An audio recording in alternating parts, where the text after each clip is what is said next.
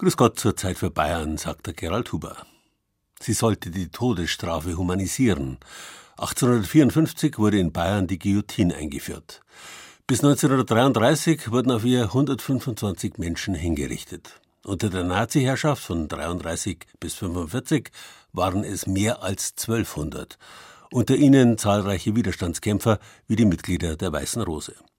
Seit Kriegsende galt die bayerische Guillotine als verschollen, bis unser Autor Ulrich Trebin im Rahmen umfangreicher Recherchen aufgedeckt hat, dass sie seit einigen Jahrzehnten im Depot des Bayerischen Nationalmuseums aufbewahrt wird.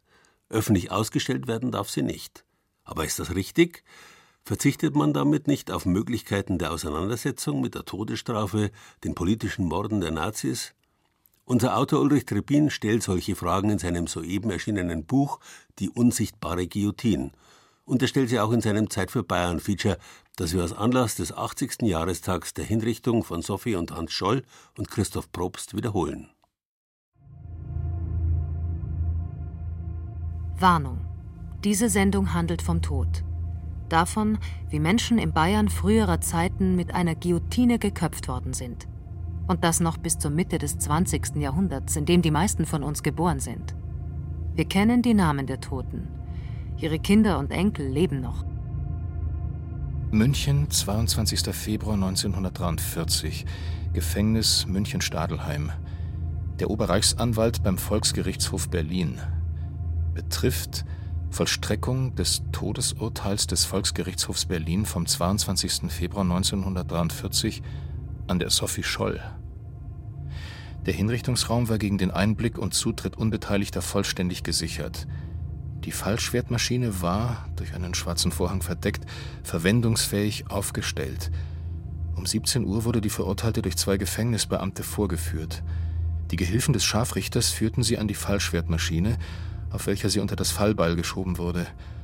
Scharfrichter Reichhardt löste sodann das Fallbeil aus, welches das Haupt der Verurteilten sofort vom Rumpfe trennte.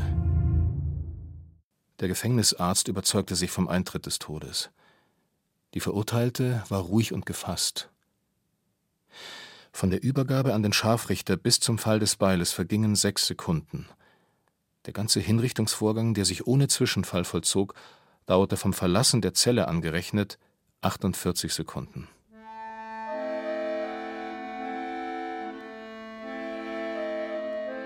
Mit der Guillotine von München-Stadelheim sind nicht nur die Widerstandskämpfer der Weißen Rose enthauptet worden. Die Geschwister Hans und Sophie Scholl, Alexander Schmorell, Christoph Probst, Willi Graf und Professor Kurt Huber. Zwischen 1934 und 1945 starben im Gefängnis München-Stadelheim 1188 zum Tode verurteilte Menschen, unter ihnen 75 Frauen. Viele von ihnen waren im Widerstand gewesen oder hatten angeblich das Ansehen des deutschen Volkes herabgesetzt. Bis auf sehr wenige Ausnahmen wurden sie alle mit der Guillotine von München-Stadelheim geköpft. 1188 Menschen. Nach Kriegsende war die Guillotine wie vom Erdboden verschluckt. Angeblich wusste niemand, wo sie geblieben war. Die offizielle Lesart, die immer wieder kolportiert wurde, ist, dass 1945 bei Kriegsende die Guillotine auf einem Lastwagen mit 40 noch einsitzenden Todeskandidaten nach Straubing verschickt worden ist und dass dort die Guillotine in der Donau versenkt worden sei. Die Donau ist aber schon mehrfach abgesucht worden und nichts wurde gefunden, was bei Objekten dieser Größe doch recht erstaunlich ist. Es ist jedoch zu vermuten, dass man das Stadelheimer Fallbeil mit voller Absicht verschwinden ließ. Nach Abschaffung der Todesstrafe 1949 stand es zunächst 25 Jahre auf dem Speicher der JVA Regensburg. Die Öffentlichkeit wurde darüber nicht informiert. Sollte das Corpus Delicti des tausendfachen Justizmordes, dieses Mahnmal der Schande, vor der Nachwelt verborgen werden? Wollte man die Öffentlichkeit vor diesem grauenhaften Gegenstand, an dem das Blut Tausender geklebt hatte, bewahren? Es gibt wohl keine Antworten mehr auf diese Fragen. 1974 zog die Guillotine dann, auf Wunsch des bayerischen Justizministeriums, ins Depot des Bayerischen Nationalmuseums um, wieder ohne Wissen der Öffentlichkeit. erst im Jahr 2014 deckte der Autor dieser Sendung auf, dass es die Guillotine noch gibt und wo sie verwahrt wird.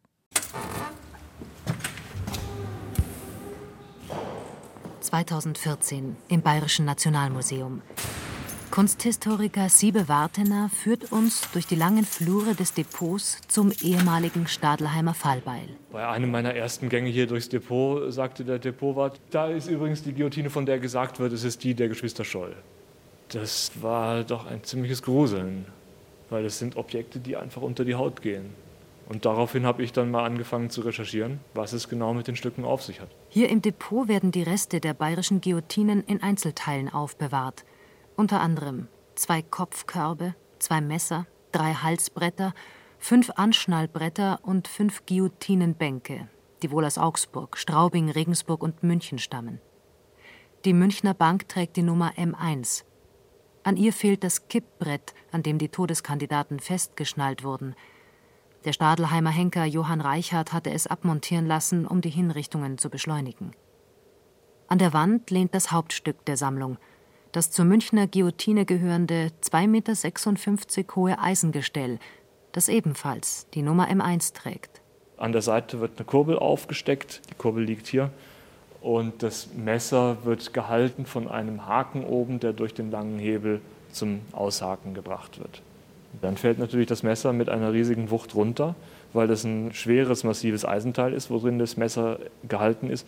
Das Messer alleine hat schon ein Gewicht von vielleicht 15 Kilogramm und es ist eine Fallhöhe von 1,50 Meter, die dann ihre fatale Wirkung tut. Bei seinen Recherchen hat Siebe Wartener schnell herausgefunden, dass die Geschichte der bayerischen Guillotinen weit in die Zeit vor dem Nationalsozialismus zurückreicht. Am 18. Mai 1854 steht in München die Hinrichtung des 19 Jahre alten Sattlergesellen Christian Hussendörfer an. Er soll seinen Lehrmeister ermordet und ausgeraubt haben. Bei der Richtstätte auf dem damaligen Marsfeld in der Nähe der Hackerbrücke, etwa dort, wo heute der Augustinerkeller steht, hat sich jede Menge Volk eingefunden, um dem Spektakel beizuwohnen. Doch diese Enthauptung wird ein über die Maßen abscheuliches Schauspiel, denn der Scharfrichter Lorenz Scheller sieht sich seiner Aufgabe offenbar nur mit einem beträchtlichen Alkoholspiegel gewachsen und ist demzufolge so schwer betrunken, dass er, wie er später zugibt, zwei Köpfe sieht und nicht weiß, welchen er abschlagen soll. Am Ende braucht er sieben Schwerthiebe, bis die Hinrichtung vollzogen ist. Die Schaulustigen empören sich und wollen auf den Henker losgehen, lassen sich in ihrer Wut auch von den anwesenden Gendarmen nicht abhalten. Da verfällt ein Beamter auf die rettende Idee, dem größtenteils katholischen Volk zu erklären, das Schwert sei der Jungfrau Maria geweiht, der verblichene Delinquent aber sei Protestant gewesen. Kein Wunder also, dass das Schwert sich gesträubt habe. Das beruhigt die Menge und man läuft auseinander. Maximilian II. ist dennoch besorgt. Der bayerische Monarch will schließlich keinen Aufruhr riskieren. Zu sehr stecken ihm noch die Revolutionen von 1848 in den Knochen. Sein Justizministerium ist bald derselben Ansicht und schreibt Die Todesstrafe ist an und für sich schon für das begangene Verbrechen die größte der irdischen Strafen.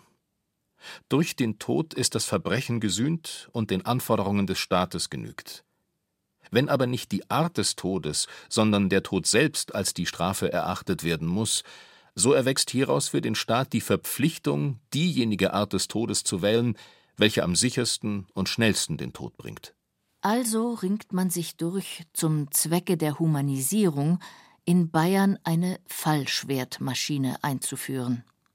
Diese Errungenschaft der Aufklärung und der Französischen Revolution die allen Verurteilten einen gleichen und vor allem qualfreien Tod garantieren sollte, hat im monarchistischen Bayern bis dato freilich wenig Freunde gefunden, und drei frühere Versuche, die Guillotine in Bayern einzuführen, waren gescheitert. Unter anderem auch deswegen, weil unter der Guillotine in Frankreich auch königliche Häupter gefallen waren. Fürs Erste leiht man sich 1854 ein Fallbeil aus Württemberg aus und beauftragt den Münchner Erfinder und königlich bayerischen Turmuhrenfabrikanten Johann Mannhardt, eine Fallschwertmaschine zu konstruieren. Man vermeidet wohlweislich den Ausdruck Guillotine. Ein Jahr später sind die Instrumente fertig. Obwohl fortan in sieben bayerischen Städten mit dem Fallschwert geköpft werden soll, werden nicht sieben vollständige Guillotinen geordert, sondern nur zwei. Eine für München und eine für Würzburg. Für Augsburg, Straubing, Amberg, Bayreuth und Ansbach werden lediglich die Bänke angeschafft, auf die die Delinquenten gelegt werden. Der Scharfrichter soll bei seiner Anreise aus München oder Würzburg das senkrechte Eisengestell mit dem Messer mitbringen. Vor Ort wird es an die jeweilige Bank geschraubt. Nach den Vorstellungen der damaligen Gesellschaft war die Todesstrafe ein zeitgemäßes und legitimes Mittel, um Mörder, Raubmörder oder Sexualmörder zu bestrafen.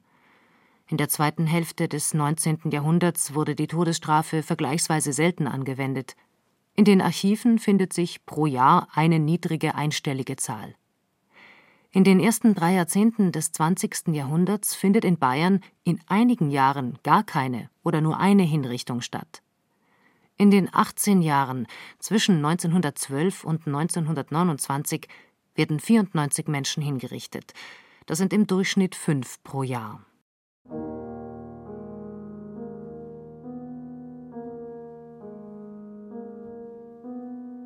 Tote der Guillotine. Josef Weinmann, geboren um 1872. Der Tagelöhner ermordet seine ehemalige Geliebte und wird am 23. Mai 1908 im Landgerichtsgefängnis Straubing mit dem Fallbeil hingerichtet. Matthias Kneißl, geboren am 4. August 1875 im Landkreis Dachau. Die Eltern des jugendlichen Matthias, der später der berühmte Räuber Kneißl wurde, kommen wegen der Plünderung einer Wallfahrtskirche ins Gefängnis. Sein Vater stirbt zu Beginn der Haft. Matthias und sein Bruder geraten auf die schiefe Bahn. Ein Verhaftungsversuch scheitert und hat den Tod von zwei Gendarmen zur Folge. Trotz öffentlicher Fahndungsaufrufe und einer ausgesetzten Belohnung von 1000 Mark gelingt dem Räuber Kneißl immer wieder die Flucht, und er wird in den Augen der bäuerlichen Gesellschaft zu so etwas wie einem Freiheitshelden. Als er von einer Cousine verraten wird, umstellen 150 Mann seinen Unterschlupf, den sie eine halbe Stunde lang beschießen und schließlich stürmen. Schwer verletzt wird Kneißl verhaftet, in der Münchner Uniklinik versorgt und schließlich zum Tode verurteilt. Am 21. Februar 1902 enthauptet ihn der Henker im Hof des Landgerichtsgefängnisses Augsburg mit der Guillotine. Rupert Fischer und Andreas Hutterer. Die beiden Männer werden wegen Mordes an der Frau des einen der beiden zum Tode verurteilt und kommen am 24. Juni 1924 im Hof des Landgerichtsgefängnisses Landshut unter das Fallbeil. Die Realität ist, dass die Hingerichteten der Weißen Rose und viele andere auf diesem Gerät hingerichtet worden sind. Und das braucht man nicht verstecken. Markus Schmorell, Neffe des Weiße Rose-Mitglieds Alexander Schmorell. Also wenn ich es mir jetzt länger überlege, ist natürlich dieses Gerät, um sich eine Vorstellung über die Grausamkeit des Justizvollzugs dieser Zeit zu machen, ein wichtiger Gegenstand. Und deswegen glaube ich, sollte die Gelegenheit sein, es auch anzuschauen. Kann man eine Maschine öffentlich ausstellen, mit der zu Lebzeiten unserer Eltern und Großeltern Tausende von Menschen geköpft worden sind? An der möglicherweise noch DNA-Spuren ihres Blutes, Knochenmarks, ihrer Nackenmuskulatur oder Speiseröhre zu finden sind? Würde das eine Würdigung der Opfer darstellen oder eine Entwürdigung? Darf man den Angehörigen und der Öffentlichkeit diesen grausigen Gegenstand zumuten? Und würde die Ausstellung dieser Guillotine überhaupt helfen, das NS-Unrecht besser zu begreifen? Diese Diskussion ist 2014 nach der Entdeckung der Guillotine nur sehr kurz geführt worden. Der damalige bayerische Kunstminister berief einen runden Tisch ein, an dem Historiker, Museumsexpertinnen, Ethiker und Angehörige der Opfer saßen. Teilnehmer des Gespräches erzählten hinterher, dass das Ergebnis ihrem Eindruck nach schon vorher festgestanden habe. Der Minister entschied jedenfalls im Anschluss an die Sitzung, dass die Guillotine im Depot des Nationalmuseums verbleiben und nicht ausgestellt werden soll. Argumente waren die Würde der Opfer und ein befürchteter Voyeurismus durch Besucher. Eine tiefgreifende Debatte in der Gesellschaft ist jedoch ausgeblieben. Die Guillotine ist zu einem Tabu geworden. Dabei könnten viele Menschen ihre Gedanken zu der Frage beitragen. Erfahrene Politiker, Historikerinnen, Pädagogen, Kulturschaffende, Museumsleute, Psychologinnen, die Nachkommen der Opfer, interessierte Bürgerinnen und Bürger und unter ihnen vor allem die heranwachsende Generation. Einige von ihnen sollen in dieser Sendung zu Wort kommen. Die Guillotine hat eine besondere Suggestivkraft, weil sie uns unausweichlich vor die Situation stellt. Dort wird jetzt der Kopf festgemacht und das Beil saust herunter und das Leben ist grausam zu Ende gebracht von Staatsterroristen. Christian Ude, ehemaliger Oberbürgermeister der Landeshauptstadt München. 2002 hat er eine Ausstellung im Münchner Stadtmuseum abgesagt, weil mit Hilfe von Objekten, die nicht ausreichend in ihren Kontext eingebettet waren, ein unkritisches Bild vom Nationalsozialismus zu entstehen drohte. Diese Wirkung sollten die Leute, die immer abstrakter und immer schamloser über die Verbrechen des Dritten Reiches reden und sie also mit einer heutigen Maskenpflicht vergleichen oder dem Judenstern, den sich Leute selber anheften, um sich als Märtyrer zu gebärden, da finde ich, muss mit aller Deutlichkeit die Brutalität der Realität gezeigt werden. Was sagt es uns, wenn ich ein Messer, wenn ich eine Zyklon B-Büchse, wenn ich einen Fallbeil ausstelle? Johannes Tuchel, Politikwissenschaftler, Leiter der Gedenkstätte Deutscher Widerstand in Berlin, zu der auch die Gedenkstätte Plötzensee gehört. Welchen Mehrwert gewinne ich dadurch, dass ich diese Instrumente, die zum Töten benutzt worden sind, die zum Morden benutzt worden sind, wenn ich sie ausstelle. Aus meiner Sicht überhaupt keinen. Ich habe da eine ganz klare Meinung, dass man so etwas den Schülern und überhaupt dem Publikum zeigen sollte. Michael Verhöfen, Regisseur von Filmen wie Die Weiße Rose von 1982, Das schreckliche Mädchen oder Die zweite Hinrichtung. Es ist eine Zeitzeugenschaft in diesem Gerät drin. Es ist ein Anreiz, um sich damit zu befassen. Und ich denke, so ein Beleg für das Grausame der Nazi-Herrschaft tut gut. Und wenn eine streitbare Diskussion da entsteht, dann tut das doppelt gut.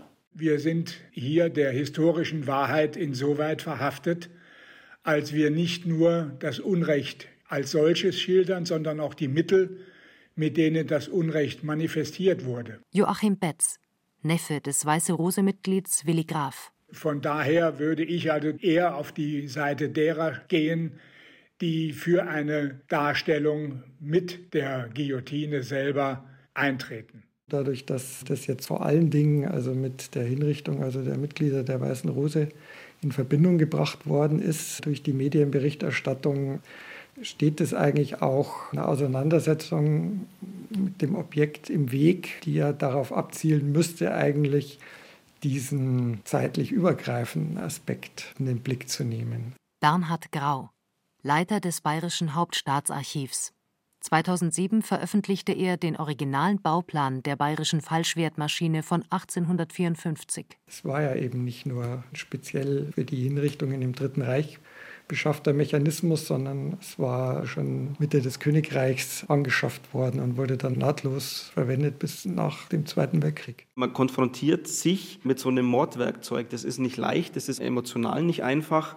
Und man konfrontiert sich aber natürlich auch immer mit den Taten, die damit begangen worden sind. Sven Keller, Historiker beim Institut für Zeitgeschichte und Leiter der Dokumentation Obersalzberg. Wir sollten es uns da nicht so einfach machen und sagen, wir stellen das nur ins Depot, sondern wir haben eine Verantwortung dafür, auch mit solchen Dingen öffentlich umzugehen und uns damit auseinanderzusetzen.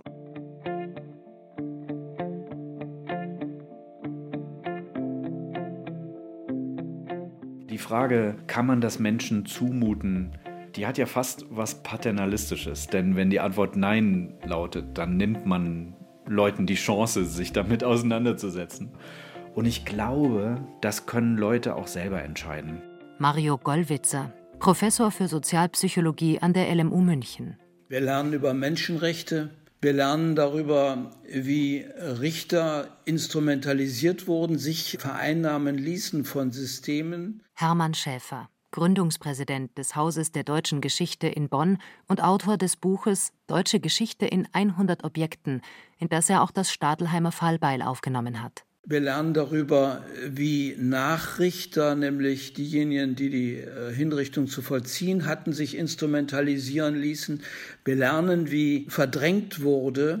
Und wir lernen schließlich, zu den Menschenrechten gehört, dass jederzeit auch jemand sich bessern kann und dass man nicht als Urteil eine Todesstrafe aussprechen darf. Ich hatte neulich eine Schulklasse bei mir in der Ausstellung, die hatten das, glaube ich, im Ethikunterricht diskutiert, ob man wieder zurück zur Todesstrafe. Die Leute sagen, ja, die werden ja alle viel zu lasch behandelt und die Gerichte verteilen ja nur noch Bewährungsstrafen und man sollte doch viel härter durchgreifen. Susanne Opfermann, Leiterin des Strafvollzugsmuseums Ludwigsburg, in dem eine Guillotine aus der NS-Zeit ausgestellt wird und eine von 1946, auf der bis zur Abschaffung der Todesstrafe 1949 noch elf Menschen hingerichtet wurden. Wenn Sie jetzt vor so einer Guillotine stehen, dann verstummen diese Argumente ganz schnell. Also ich habe noch keinen vor der Guillotine stehen gehabt, der gesagt hätte, und trotzdem bin ich dafür, dass wir die Todesstrafe wieder einführen. Ich denke ganz grundsätzlich, dass Objekte wichtiger werden. Ich glaube, dass gerade jetzt für jüngere Leute ein zeitlicher Abstand von 70, 80, 90 Jahren sich nicht ohne weiteres einordnen lässt. Mirjam Sadow, Leiterin des NS-Dokumentationszentrums München. Wenn ich sagen kann, da hat meine Großmutter gelebt, kann ich das eher einordnen, als wenn ich sage, das ist jetzt schon zwei Generationen zurück. Und ein Objekt hat die Möglichkeit, uns einfach sozusagen über seine Authentizität, darüber, dass es aus dieser Zeit stammt, diese Zeit erlebt hat, uns damit zu verbinden. Und es ist ja in den meisten Ausstellungen über den Nationalsozialismus inzwischen so und auch bei den neuen, die jetzt entstehen, dass mit Objekten gearbeitet wird, nämlich genau aus dem Grund.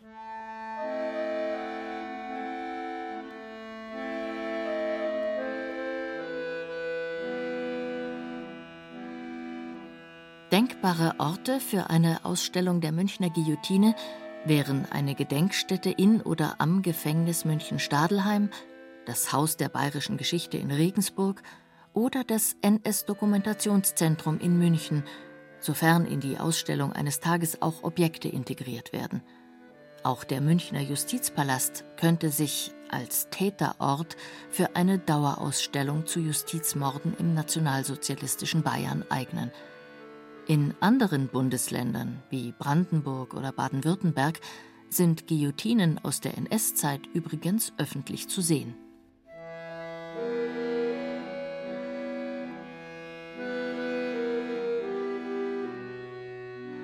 Bis 1933 war die Todesstrafe ein von der damaligen Gesellschaft als gerecht empfundenes Mittel, Straftaten zu ahnden. Im Dritten Reich jedoch steht sie nur noch selten im Verhältnis zu den Straftaten und erreicht ein nie dagewesenes Ausmaß. Mehr als 16.000 Menschen werden in Deutschland zum Tode verurteilt. Etwa 12.000 dieser Urteile werden vollstreckt. Dazu kommen im Zweiten Weltkrieg etwa 20.000 Hinrichtungen durch Militärgerichte. Im Gefängnis München-Stadelheim wurden in fast vier Jahrzehnten bis 1933 14 Menschen hingerichtet. In den folgenden zwölf Jahren werden es fast 1200 sein. Vor allem während des Krieges sinkt die Hemmschwelle deutscher Richter, Zivilisten dem Henker zu überantworten. Während zum Beispiel in Stadelheim im Vorkriegsjahr 1938 noch zehn Todesurteile vollstreckt werden, sind es im Jahr 1943, also nur fünf Jahre später, 377. Mehr als 30 Mal so viele. Unter den Nazis steht die Todesstrafe nicht mehr nur auf Tötungsdelikte. Die Verordnung gegen Volksschädlinge vom 5. September 1939 ermöglicht die Todesstrafe nun auch für geringfügige Tatbestände wie Diebstahl, Brandstiftung oder auch nur das Hören von ausländischen Radiosendern. Aufgrund der Nürnberger Gesetze werden gelegentlich auch Fälle von sogenannter Rassenschande mit dem Tode bestraft. Von den 24 Münchner Hinrichtungen des Jahres 1940 findet nur noch ein Viertel wegen Tötungsdelikten statt. Der nationalsozialistischen Justiz geht es nicht mehr um Strafe und Sühne, sondern um das Ausmerzen von Volksschädlingen. Ab 1937 werden die Todeskandidaten in Deutschland in zentralen Hinrichtungsstätten enthauptet. Eine von ihnen wird München-Stadelheim. Ihr Herrschaftsbereich ist ganz Bayern, der Westen Österreichs und das westliche Sudetenland. Die zweite vollständige bayerische Guillotine, die König Maximilian II. für Würzburg hatte anfertigen lassen, wird ins polnische Breslau gebracht. Nach 1945 landet sie in Kiew und ist dort heute im Nationalen Museum der Geschichte der Ukraine im Zweiten Weltkrieg zu sehen.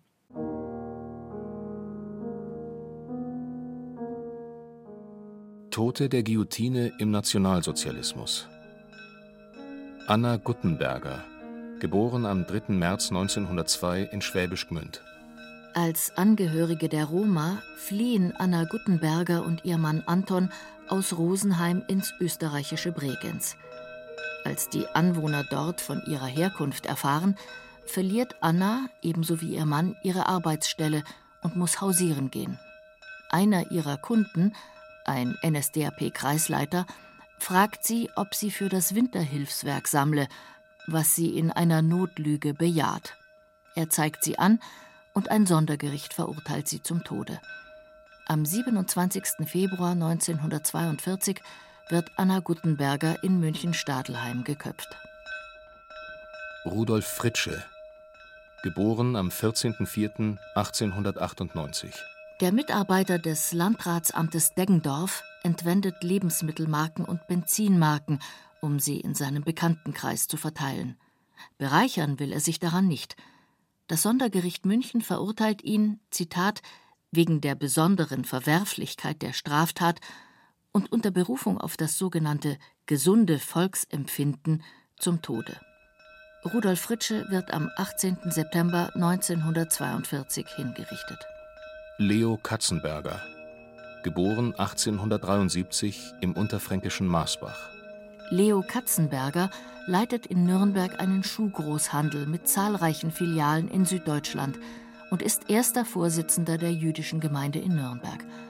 Er wird denunziert, mit der Fotografin Irene Seiler ein Verhältnis gehabt zu haben, was beide bestreiten. Das Nürnberger Sondergericht lässt ihn wegen Rassenschande und als sogenannten Volksschädling am 2. Juni 1942 in Stadelheim mit dem Fallbeil enthaupten. Ich halte es grundsätzlich für höchst problematisch, Zeugnisse aus der nationalsozialistischen Zeit auszustellen, die im Zusammenhang mit den nationalsozialistischen Gewaltverbrechen als Objekte der Täter dienen. Johannes Tuchel, Gedenkstätte Deutscher Widerstand in Berlin. Bei einem Fallbeil, denke ich, ist aber die Gefahr noch viel größer, dass hier doch, ich sage mal, fast das Voyeuristische überwiegt, dass der Gruseleffekt überwiegt und es ist nicht mehr aufklärerisch. Das wäre für mich kein Grund, um keine falschen Gedanken aufkommen zu lassen, unterlasse ich keine richtige Handlung. Joachim Betz, Neffe von Willi Graf. Also von daher gesehen müsste man das in Kauf nehmen. Ich glaube aber, das berührt jeden so sehr, dass er zunächst einmal versucht, in sich zu gehen und zu sagen, was eigentlich in der Sache passiert ist. Man sollte aus der Weißen Rose kein Gruselkabinett machen. Da könnte man die Guillotine auch aufs Oktoberfest stellen. Dass es nicht zu sehr sentimentalisiert wird, es ist die Gefahr, die ich mir dabei vorstelle. Wolfgang Huber, Sohn des Weiße Rose-Mitglieds Professor Kurt Huber. Wir haben in Deutschland ein Tabu und dieses Tabu lautet, wir halten Emotionen aus dem historischen Lernen heraus. Hermann Schäfer, Historiker. Die Idee, dass man Emotionen aus einem Lernprozess raushalten kann, Das ist nicht nur psychologisch unbegründet, das ist sogar absurd. Emotionen gehören untrennbar zu motivationalen Vorgängen, zu Gedächtnisprozessen, zu Abrufprozessen, also zu dem gesamten Apparat der menschlichen Informationsverarbeitung gehören Emotionen notwendigerweise dazu. Mario Gollwitzer, Sozialpsychologe. Und wir wissen aus der pädagogischen Psychologie, dass es viele Beispiele dafür gibt, dass das Auslösen von Emotionen Lernprozesse überhaupt nicht stören oder behindern, sondern sogar noch befördern können. Also für eine wirklich tiefe Auseinandersetzung und für ein Verknüpfen eines Objekts, etwas, was ich sehe, mit mir selber, wie der Volksmund so sagt, dass es was mit mir macht, geht nicht ohne Emotionen. Was soll denn passieren, wenn Menschen das sehen? Sie werden es ja nicht unerklärt vorgesetzt bekommen. Michael Verhöfen, Filmregisseur. Es ist einfach ein Stück sichtbare, angreifbare Geschichte. Also ich bin dafür, das herzuzeigen, das in den historischen Kontext zu bringen für die Leute, die das anschauen, auch anfassen. Ich bin der Meinung, man soll ruhig das kalte Metall spüren, wenn man dieses Gerät betrachtet. Sie können ja nicht verhindern, wenn Sie jetzt eine Ausstellung über das Fallschwert machen, dann ist das das Objekt, das im Zentrum dieser Ausstellung steht. Bernhard Grau, Bayerisches Hauptstaatsarchiv. Allein schon aufgrund seiner Größe und Dimension würde das jede Ausstellung dominieren. Die Guillotine dürfte nicht die Mona Lisa der Entmenschlichung werden. Jörg Skribeleit, Leiter der KZ-Gedenkstätte Flossenbürg. Ich kann mir sehr schwer vorstellen, sie als auratisches Einzelelement in der Mitte einer Ausstellung zu präsentieren mit dem Zusatz, und auf dieser Guillotine wurde auch Sophie Scholl ermordet. Das ist zu banal, das ist zu platt. Es ist ein sehr überwältigendes Objekt mit einer fast schon gruseligen Aura. Also es ist kein normales historisches Objekt, sondern fast so was wie ein Sterbeort. Alexander Schmidt, NS-Dokumentationszentrum Nürnberg. Und insoweit muss mit so etwas besonders sorgfältig umgegangen werden. Also kein einfacher Fall, wenn man an eine öffentliche Zugänglichkeit denkt. Dass man da gewisse Hemmungen hat, an so ein Objekt ranzugehen, das kann ich total verstehen und die habe ich tatsächlich auch. Sven Keller, Dokumentation Obersalzberg. Und es ist auch sehr wichtig, dass man diese Hemmungen hat, weil wer diese Hemmungen nicht hat, der denkt auch nicht drüber nach und dann hätte ich eher die Bedenken, was die Seriosität angeht. Insofern Hemmungen ja, aber man muss sich dann eben fragen, sind die denn berechtigt und was kann man denn erreichen mit dem Herzeigen dieses Objekts? Tatsächlich ist es mir im Verhalten von den Besuchern nie aufgefallen, dass jemand pietätslos sich gegenüber der Guillotine oder gegenüber der Opfer der Guillotine gezeigt hätte. Susanne Opfermann, Leiterin des Strafvollzugsmuseums Ludwigsburg. Beide Guillotinen flößen den Besuchern der Ausstellung eine gehörige Portion Respekt ein. Der Besucher versteht ganz unmittelbar, dass das passiert ist, dass es echt ist dass dort auf diesem Tisch Schreckliches vor sich gegangen ist. Warum lesen Menschen Krimis? Sie lesen Krimis, ist meine Meinung, weil sie mit ihrem eigenen Tod, der für jeden kommt, nicht fertig werden. Oliver Pötsch, Nachkomme einer oberbayerischen Scharfrichterfamilie und Autor von historischen Henkerromanen. Wenn ich jetzt so eine Guillotine sehe, dann automatisch läuft in dir das Bild ab, wie wäre das, wenn ich da unten drunter liegen würde? Tut es eigentlich weh? Wie wäre meine Angst? Wie schnell wird es gehen? Spüre ich danach noch was, wenn der Kopf ab ist und die halten den hoch? Sehe ich dann da noch was? Und ich habe eben das Gefühl, das überschattet im Grunde dann die eigentlich wichtigen Gedanken, die man sich dann um die Geschwister Scholl machen sollte und um das, was sie wirklich damals erreicht haben. Ich denke, die Weiße Rose hat ihre eigene Geschichte. Ich glaube nicht, dass diese Geschichte dadurch in irgendeiner Form eingeschränkt würde. Es ist ja nicht die Geschichte der Weißen Rose durch das Fallbeil erzählt, sondern es ging ja hier um die Geschichte der Justiz. Mirjam Sadov, NS-Dokuzentrum München. Der Emotionscocktail, den jeder da empfindet, der kann ja ruhig auch aus sowas wie Grusel, Ekel, Voyeurismus und so weiter bestehen wenn man die Ausstellung so strukturiert, dass das die alleinigen emotionalen Erlebnisse sind, die man hat, dann wäre es, glaube ich, nicht sinnvoll. Mario Gollwitzer, Sozialpsychologe.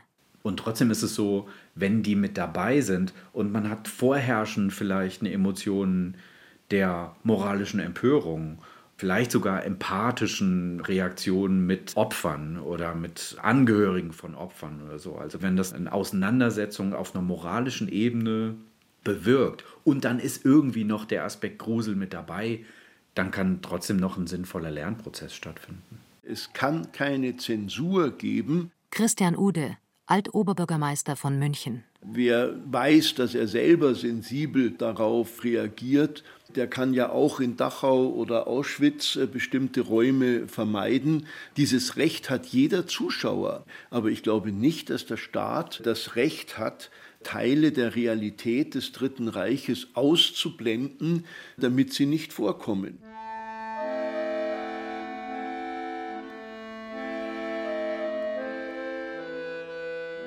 Eine weitere Gruppe unter den zum Tode Verurteilten sind Frauen und Männer, die sich dem NS-Regime entgegenstellen. Viele betreiben handfesten Widerstand, andere äußern sich nur kritisch über das System oder erzählen politische Witze. Vor allem nach Kriegsbeginn werden sie gnadenlos abgeurteilt und teilweise in Blitzverfahren unter die Guillotine gelegt. Die allermeisten von ihnen sind heute weitgehend unbekannt. Tote der Guillotine. Josef Bollwein, geboren am 29.06.1904 in Burgweinting bei Regensburg. Der Schreiner Josef Bollwein gehört zu einer Gruppe von Bürgern, die ausländische Radiosender abhören und sich dann regelmäßig am Regensburger Neupfarrplatz treffen, um die Informationen über den Kriegsverlauf auszutauschen. Bollwein wird im Oktober 1942 mit anderen Mitgliedern der Neupfarrplatzgruppe von der Gestapo verhaftet, am 9. Juni 1943 vom Volksgerichtshof zum Tode verurteilt und zwei Monate später in München-Stadelheim hingerichtet. Er hinterlässt eine Frau und drei kleine Töchter. Maria Ehrlich, geboren am 9. Januar 1863 im böhmischen Bezirk Tabor. Die Wiener Kunsthändlerin Maria Ehrlich lebt seit Anfang 1939 wegen einer Lungenkrankheit in Oberitalien. Sie äußert sich bei jeder Gelegenheit kritisch über die Nationalsozialisten und wird darum von den deutschen Besatzern wegen Zersetzung der Wehrkraft und wohl auch wegen ihrer jüdischen Herkunft am 10. Februar 1944 in Stadelheim hingerichtet. Da ist sie 81 Jahre alt. Bebo Wagner, geboren am 29. Dezember 1905 in Augsburg. Bebo Wagner arbeitet als Dreher und Elektriker bei MAN in Augsburg, engagiert sich für die SPD und ist Mitglied der Widerstandsgruppe Revolutionäre Sozialisten. Der Volksgerichtshof verurteilt ihn wegen Hochverrats zum Tode. Er stirbt am 12. August 1943 in München-Stadelheim. Neben seiner Frau Lina hinterlässt er drei Kinder. Meine geliebten Kinder, Heinz, Hanna, Helmut. Kinder. Den tiefsten Schmerz muss ich euch zufügen. Unendliche Liebe trage ich auf dem letzten Gang in mir. Dass ich nicht als Verbrecher sterbe, brauche ich nicht zu sagen. Dass ich nur Gutes erstrebte. Haltet immer treu zu eurer unvergleichlichen Mutter. Werdet gute, brauchbare, tapfere Menschen. Mein Tod soll eure Zukunft nicht trüben. Viel Glück auf eurem Lebensweg. Haltet mich in guter Erinnerung und seid gegrüßt und tausendmal geküsst von eurem Vater, der nun stirbt für seine Idee. Tausend Küsse und unendliches Glück für euch alle. In vier Stunden ist es aus.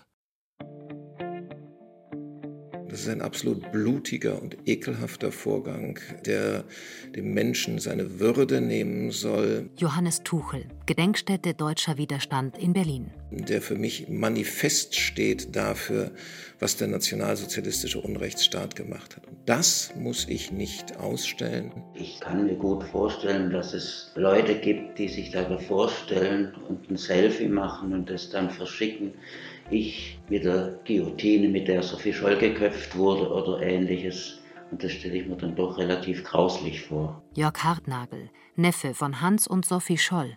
Es ist diese Authentizität von Ort, Umgebung, Lebensumständen, Mordmaschinen, die uns das Unbegreifliche doch wenigstens näher bringen, das Entsetzliche nachfühlen lassen, Christian Ude, Altoberbürgermeister von München. Und äh, deswegen verstehe ich gar nicht, wieso alle Haken, an denen Männer des 20. Juli aufgehängt wurden, selbstverständlich gezeigt werden. Die schrecklichen Öfen in Auschwitz, aber auch persönlichste Hinterlassenschaften wie diese Berge von Koffern oder die Berge von Haaren. Ich verstehe das offen gesagt nicht, dass ausgerechnet bei der Guillotine jetzt eine andere Regel gelten soll, möglichst wenig Konkretes, wenig Authentisches. Das ist ein problematisches Stück, weil es nicht darum geht, ein Objekt zugänglich zu machen, das ohnehin in einem Kontext, der noch vorhanden ist, steht, wie wir das in den Gedenkstätten von KZs und Zuchthäusern haben. Frank Matthias Kammel, Generaldirektor des Bayerischen Nationalmuseums. Sondern wir haben es mit einem inzwischen musealisierten Objekt zu tun.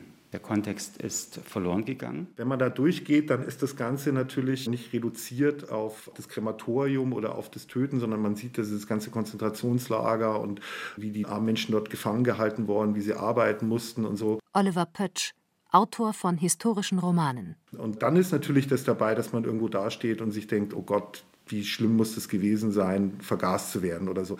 Also das heißt, da ist es eingebettet, so kann ich mir das vorstellen. Keiner kann sich ja denken, dass man in irgendeinem Museum einfach bloß eine Zyklon B-Dose hintut. Also das wäre ja furchtbar. Insofern glaube ich, ist es eine reizvolle Aufgabe, sich zu überlegen, ob und wie man eine Guillotine, in der nationalsozialistisches Unrecht exekutiert worden ist, zu zeigen, als ein Rechts- oder Unrechtsinstrument über das Nicht-Ausstellen auch zu sprechen, also über das Verstecken dieser Guillotine nach 45. Jörg Skribeleit, Leiter der KZ-Gedenkstätte Flossenbürg. Wenn man sich kluge Formen einer Annäherung, Kontextualisierung, vielleicht Irritation denkt, dann glaube ich, wird sie auch ausstellensmöglich und ausstellenswert. Dass man über die Justiz im Dritten Reich mehr Aufklärung macht, das finde ich durchaus eine sinnvolle Sache gerade auch auf die heutige Zeit bezogen. Wo führt es hin, wenn Rechtsprechung zum politischen Instrument wird? Jörg Hartnagel, Neffe von Hans und Sophie Scholl. Und wenn man da einen Ort hat, wo man sich mit dieser Frage auseinandersetzen kann und dann eben auch so ein Mordinstrument gezeigt kriegt, da macht es irgendwo einen Sinn, ja. Wenn das ein stimmiges Konzept ist, wäre ich durchaus dafür, ja. Es gibt momentan noch Menschen, die aufgrund ihrer verwandtschaftlichen Nähe sich in einer Art und Weise angegriffen fühlen könnten, auch emotional, die wir nicht vertreten können. Frank Matthias Kammel, Bayerisches Nationalmuseum. Wenn ich vor dem Ding stehe, mit dem meine Tante zu Tode gebracht wurde, dann ist da natürlich schon eine sehr persönliche Betroffenheit da. Das ist nicht vergleichbar, wie wenn ich jetzt eine Guillotine betrachten würde, die während der Französischen Revolution im Einsatz war. Also da fehlt mir halt ein bisschen die persönliche Distanz, aber äh, das darf ich nicht zum alleinigen Maßstab machen. Die Ausstellung wird ja nicht für mich gemacht. Ich möchte eigentlich, dass man sich mit diesem Gerät mehr auseinandersetzt, dass man es dann auch der Öffentlichkeit zugänglich macht. Joachim Betz, Neffe von Willi Graf. Insoweit wäre es für mich hilfreich, wenn man sich einen Hinrichtungsvorgang, den man lapidar beschreiben kann, dann auch mit einem Gerät in Verbindung bringt, wo man sagen muss, da drin hat er gelegen, hineingezwängt und zum Schluss bleibt der Kopf übrig. Das ist also eine dunkle Wolke, die einen ein Leben lang nicht mehr verlässt. Also es belastet einen schon. Insofern würde ich es nicht gern sehen. Wolfgang Huber, Sohn von Professor Kurt Huber. Aber dass es irgendwie der Öffentlichkeit zugänglich gemacht werden sollte, das ist sicherlich so. Irgendetwas müsste man vielleicht unternehmen. Das ist eigentlich schade, dass man da den Mut nicht hat, es einmal auszuprobieren. Man könnte ja im Nachhinein immer noch sagen, okay, gut gescheitert, wir bringen sie zurück ins Depot, aber dann hätte man es wenigstens mal probiert. Das ist doch schade, dass wir vor lauter Angst, etwas nicht richtig machen zu können, schlussendlich gar nichts machen. Susanne Opfermann, Strafvollzugsmuseum Ludwigsburg. Ich zweifle nicht daran, dass man ein Ausstellungskonzept formulieren kann, das all diesen Aspekten, die ihre Schwierigkeiten mit sich bringen, gerecht werden kann.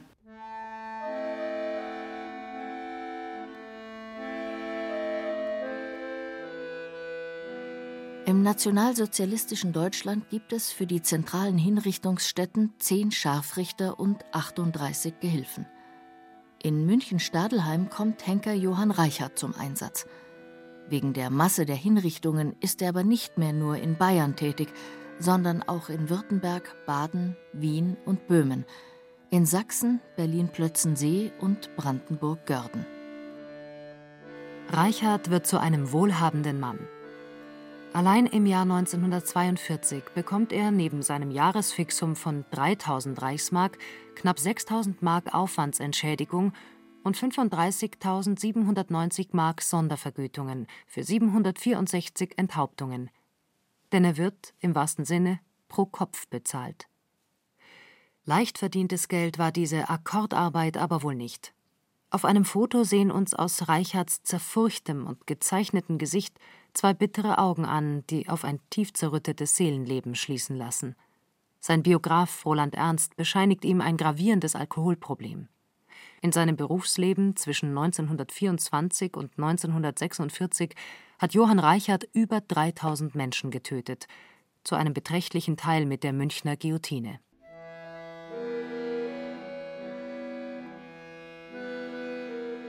Mit dem Krieg und den nach Deutschland verschleppten Zwangsarbeitern werden auch Polen, Tschechen, Franzosen oder Ukrainer zu Opfern der nationalsozialistischen Justizmorde.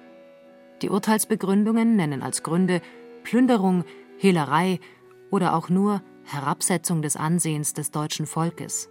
Ein sehr dehnbarer Begriff. Zwischen 1943 und 1945 sind unter den 801 Stadelheimer Hingerichteten 377 Nichtdeutsche, also fast die Hälfte. Tote der Guillotine. Hendrik Petzak, geboren am 26. September 1918 im polnischen Chlewice. Henrik Petzak meldet sich 1939 freiwillig zum Arbeitseinsatz in Deutschland.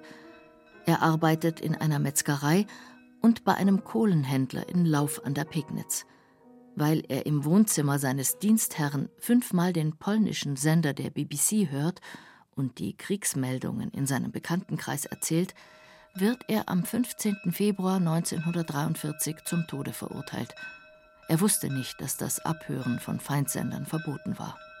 Victor Douillet, geboren am 28. Juni 1919 in Paris. Das Sondergericht Nürnberg verurteilt Victor Douillet wegen Diebstahls zum Tode. Wütend schreibt er an den, Zitat, Diktator des Gefängnisses Stadelheim, dass er für sein Vaterland sterbe, dass Frankreich siegen und ihn rächen werde. Sein Kopf fällt am 28. Oktober 1943. Jan Hebda, geboren am 3. Dezember 1912 in Dobrzice bei Krakau. Der Zwangsarbeiter Jan Hebda will 1942 über die Schweizer Grenze gehen, um sich dort der polnischen Armee anzuschließen. Die Flucht gelingt zunächst. Die Schweizer Behörden schieben ihn jedoch am nächsten Tag ab und informieren die deutsche Polizei.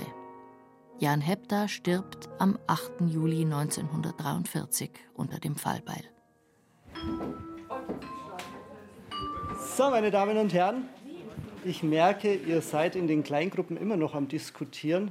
Zu unserem großen Thema soll die Guillotine aus Stadelheim aus der NS-Zeit ausgestellt werden oder nicht. Aber das Willi Graf Gymnasium in München. Geschichtslehrer Andreas Schöberl hat mit seiner 11. Klasse eine Doppelstunde lang über das Stadelheimer Fallbeil gesprochen.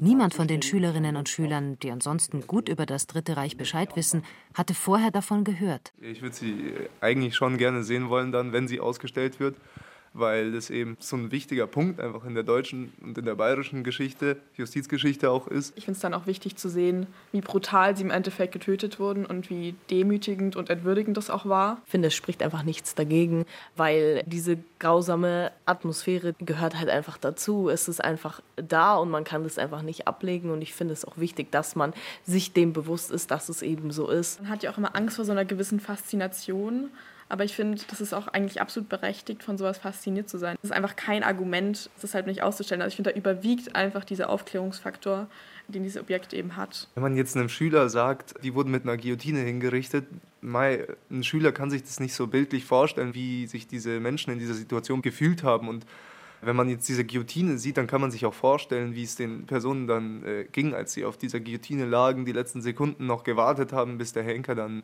eben dieses Beil fallen lässt. Ich denke mal halt, dass dieser moralische und ethische Aspekt halt auch ziemlich wichtig ist, also für die Politik jetzt auch, wenn man sagt, an oberster Stelle steht bei uns ja die Würde des Menschen, die ist ja unantastbar. Und wenn man sich dann halt überlegt, so eine Ausstellung zu machen mit der Guillotine, ist halt das Problem, dass ein richtiges Konzept erstellt werden muss, um eben die Würde dieser Opfer oder halt der Angehörigen auch nicht zu verletzen. Und ich denke mal, dass man das versucht hat, so ein bisschen zu verdrängen und gesagt hat, nee, wir lassen es jetzt lieber, bevor wir halt diese Menschen und die Angehörigen verletzen. Ich glaube tatsächlich, dass das eher entwürdigend ist, wenn man die Guillotine nicht ausstellt, weil man dadurch das so ein bisschen verdrängt. Ich finde es schwierig, dass man die Guillotine einfach im Keller stehen lässt, weil das hat ja auch eine symbolische Aussagekraft, wenn es quasi einfach hinter verschlossenen Türen bleibt, dass diese Geschichte nicht dem Volk gezeigt wird, dass das Volk sich nicht damit auseinandersetzen kann. Ich bin der Meinung, dass eine einzige Person oder nur eine Gruppe von Personen darüber nicht entscheiden kann, wie wertvoll das ist für die Bevölkerung. Ich kann mir vorstellen, dass sie versuchen, die Bevölkerung zu schützen und dass es ihnen wahrscheinlich auch vielleicht ein bisschen zu aufwendig ist, dass man sich da was überlegt, dass jeder da das angucken kann, ohne dass er davon total angeekelt ist und damit nicht klarkommt. Vielleicht finden sie es auch schwierig, sich dann recht zu fertigen, dass es eben die ganze Zeit so verschollen war und dass man nicht wusste, wo es ist und dass sich auch eigentlich keiner so richtig darum gekümmert hat, wo es jetzt ist und was man damit machen sollte. Und vielleicht haben sie dann deswegen auch versucht, das so ein bisschen zu verdrängen, damit man da nicht so drüber reden muss.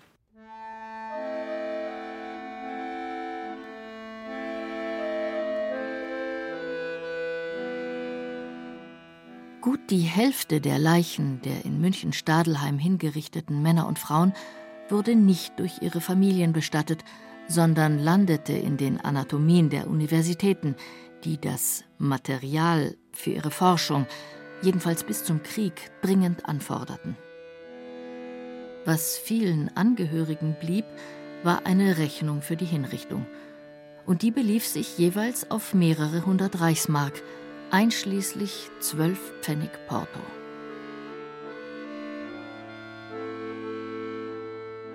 Die Stadelheimer Guillotine soll auch Jahre nach ihrer Wiederentdeckung weiter im Depot bleiben und in keiner Ausstellung zu sehen sein dürfen. Das bestätigte der bayerische Kunstminister Bernd Siebler dem BR in einer schriftlichen Stellungnahme. Siebler schließt sich der Begründung seines Vorgängers von 2014 an, das Stück könne Voyeurismus und Grusel bedienen, noch lebende Angehörige und die Würde der Opfer verletzen. Problematisches Erbe. Die bayerischen Guillotinen. Eine Sendung von Ulrich Trebin. Die Sprecherinnen und Sprecher waren Irina Wanker, Berenike Beschle und Christian Baumann. Ton und Technik Roland Böhm. Redaktion hatte Gerald Huber. Das war Zeit für Bayern.